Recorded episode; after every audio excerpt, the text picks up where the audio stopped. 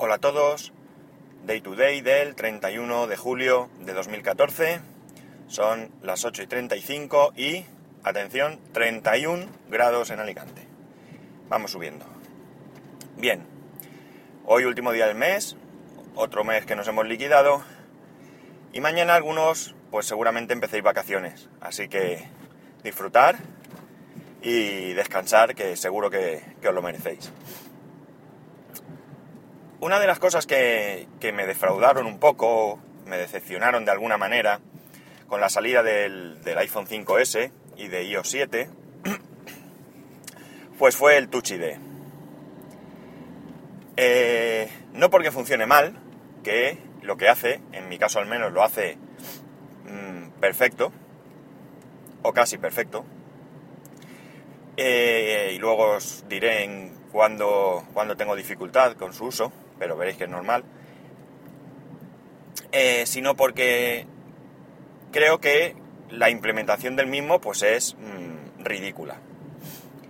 Muchos de nosotros tenemos hijos pequeños. Yo tengo un hijo de 3 años y 5 meses, hará el día 3 del mes que viene. Y pues como la mayoría, o como todos seguramente, pues él se maneja con el iPhone y con el iPad pues como si hubiera nacido junto con él. Eh, algún día os contaré una anécdota referente a los teléfonos y, y los MacBook y el parto de mi hijo, que, no sé si alguna vez lo he contado, pero que es gracioso. Eh, bien, pues eh, antes las compras dentro de las aplicaciones, pues hace tiempo, algún tiempo, pues eran, vamos, no tenían ningún tipo de restricción. Tú le decías que querías comprar y compraba, y punto había alguna manera de restringirlas, pero tampoco era una restricción muy, muy grande. De hecho, mi hijo, pues en un momento dado, se gastó 5 euros en limonada ilimitada para una jirafa. Yo hablé con la gente de Apple y me devolvieron el dinero sin problema, pero bueno, no es hasta ahí la cosa. Eh, la cosa es que no es que, que el Touch ID no funcione en aplicaciones eh, de terceros, sino que ni siquiera en las mismas funciones que tiene el iPhone funcionan en, todos lados. Una de las cosas que anunciaron en la WWDC, que difícil lo he dicho, ¿verdad? Pues eh, fue que se abría la, la utilización del Touch ID a terceros. Eh, poco he leído al respecto, cuando para mí es algo bastante, bastante importante, excepto hasta que OnePassword pues ha anunciado que iba a utilizarlo. Hoy lo he recordado porque he visto a alguien que, había publicado una noticia sobre, sobre esto, incluyendo un vídeo que se ve que han publicado lo de OnePassword, vídeo que todavía no he podido ver, eh, mostrando cómo lo iban a hacer funcionar. Eh, cuando tú, como decía, cuando tú vas a desbloquear el teléfono, pues es verdad que es muy chulo, sácalo del bolsillo, le pones el dedico y ¡zas! desbloqueado. O cuando vas a comprar una aplicación, pues lo mismo. Pero ¿por qué no se puede utilizar en otras cosas? Como por ejemplo, para mí una implementación buena sería eso, en las compras eh, dentro de la aplicación. O más bien en las restricciones en general.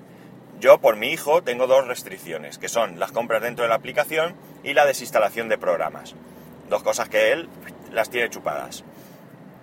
Eh, hace unos meses, eh, viene un día con le, había puesto ya las restricciones a, a las compras eh, y cuando él quería un juego, él sabe perfectamente cuando ve una publicidad cómo llegar hasta la hasta la App Store y él sabe que todos los juegos gratis pues no le, suelo, no le solemos poner problemas para descargarlos, pero que los juegos de pago pues hay unas restricciones mensuales, que no se pueden comprar todos los juegos que él quiere, sino que pues tenemos ahí una especie de, de límite, no, no está establecido, pero bueno, más o menos nosotros calculamos que es algo sensato.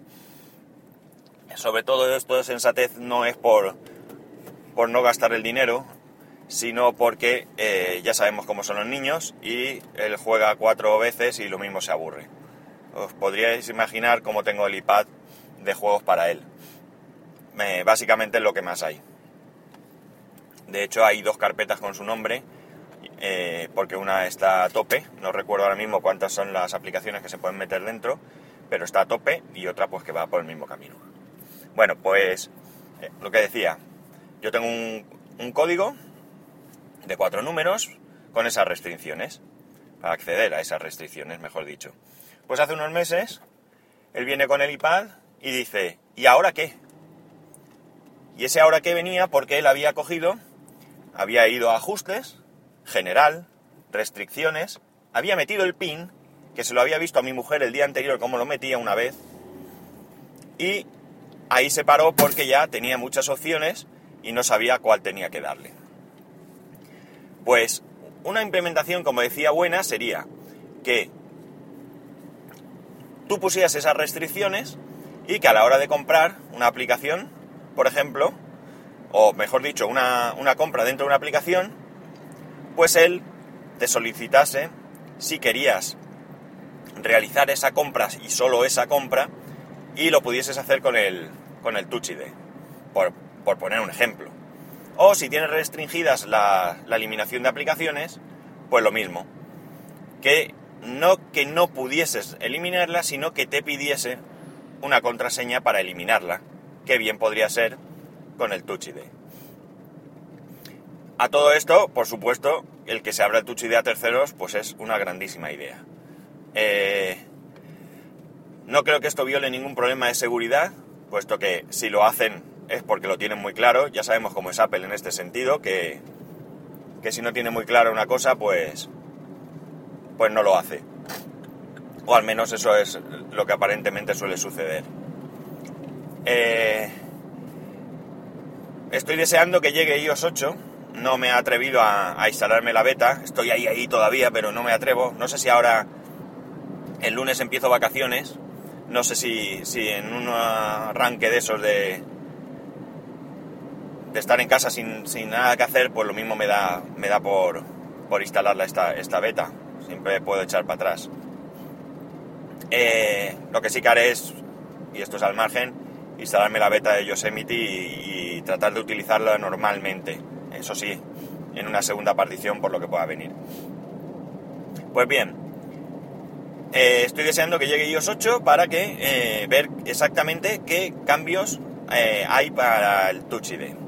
No he leído nada acerca de la gente que, que tiene la beta instalada y que va eh, poniendo pues pruebas o eh, modificaciones que se, que se van encontrando con respecto a iOS 7. Así que no sé muy bien si me voy a llevar otra decepción menor esta vez, puesto que si ya está abierto a terceros, pues va a mejorar. O si a alguien se le ha ocurrido pensar en, en mayor utilización dentro del mismo iOS. Perdonad. Eh, a mí me extraña mucho que la gente de, de, Apple, concretamente, pues un día de, se le ocurriese la brillante idea de incluir un, un identificador de huella, que lo desarrollaran tan bien, porque, porque ya a mí me parece que está muy bien desarrollado, que funciona muy bien, pero que eh, se limitasen a, a, esta utilización. Eh, yo creo que cuando presentaron iOS 7 tenían muy claro que era un iPhone 5S y que era iOS 7, por tanto no puedo entender que se haya quedado tan limitado. Incluso ha habido sucesivas actualizaciones de, iOS hasta la 7.1.2 creo que estamos y, no ha habido mucho cambio al respecto. Parece que sí que hubo algo de, de mejora de, la, de la lectura de la huella, pero poco más. Eh, volviendo al principio, os he dicho que a mí me iba muy bien, excepto en algún caso, y que ibais a entender que era normal. Bien, estos casos son cuando estoy trabajando y me mancho las manos, eh, no me reconoce bien la, la huella. He notado que algunas veces, si tengo la mano mojada, mojada de agua simplemente, o húmeda, pues tampoco me la lee bien. Y un caso curioso es cuando alguna noche, pues me ha dado por ver una película comiendo pipas, pipas con sal, pues cuando he ido a poner el dedo, no me reconocía la, la huella. He tenido que limpiarme el dedo porque parece que, la sal, los restos de sal que van quedando en el, en el dedo, pues interfieren. Incluso muchas veces no ha habido manera. He tenido, yo tengo, por comodidad, tengo los dos pulgares, porque aunque lo normal es que yo desbloquee el móvil con mi mano derecha, pues a veces eh, lo hago con la izquierda, porque estoy haciendo algo o lo que sea y, me viene mejor. Eh, además me es muy difícil eh, poner el, el, código de desbloqueo porque yo no tengo un código de cuatro, cuatro dígitos, tengo un chorizo. Y me vais a perdonar, pero me llaman del trabajo. Bueno, me vais a perdonar, espero que esta grabación siga porque, bueno, no sé, he puesto el teléfono en silencio, pero se ve que aún estando el teléfono en silencio la, el manos libres no se entera y, y salta. Así que lo siento muchísimo. Eh, que iba diciendo, pues se me ha ido la pinza, pero creo que ya estaba terminando.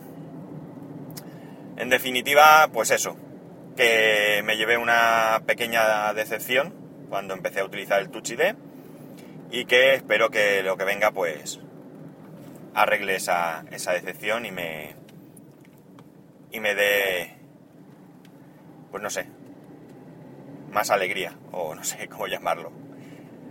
Eh, poco más. No sé si tenía que comentaros algo más. Tenía algo en la cabeza. Eh, el motivo de la llamada, que sepáis, es que sigo con el problema con el cliente. Llevo desde el viernes pasado. Y bueno, aunque ayer no pude hacer mucho por causas ajenas, pues un día más. Así que estoy deseando terminar ya con ese, con ese tema. Eh, eh, eh, pues nada, la voy a dejar aquí. Y si hay algo que me he dejado en el tintero, pues os lo comento, os lo comento mañana. Si pensáis que estoy un poco equivocado al respecto a, la utilización del Touch ID y hay alguna función más que se puede hacer desde iOS 7 que yo no he nombrado, por tanto la desconozco, eh, sí que os agradecería que me lo comentarais para que, para que saque más partido al tema. Así que nada, ya sabéis, para poneros en contacto conmigo, en Twitter arroba spascual y por correo electrónico spascual arroba spascual.es. Un saludo y nos escuchamos mañana. Adiós.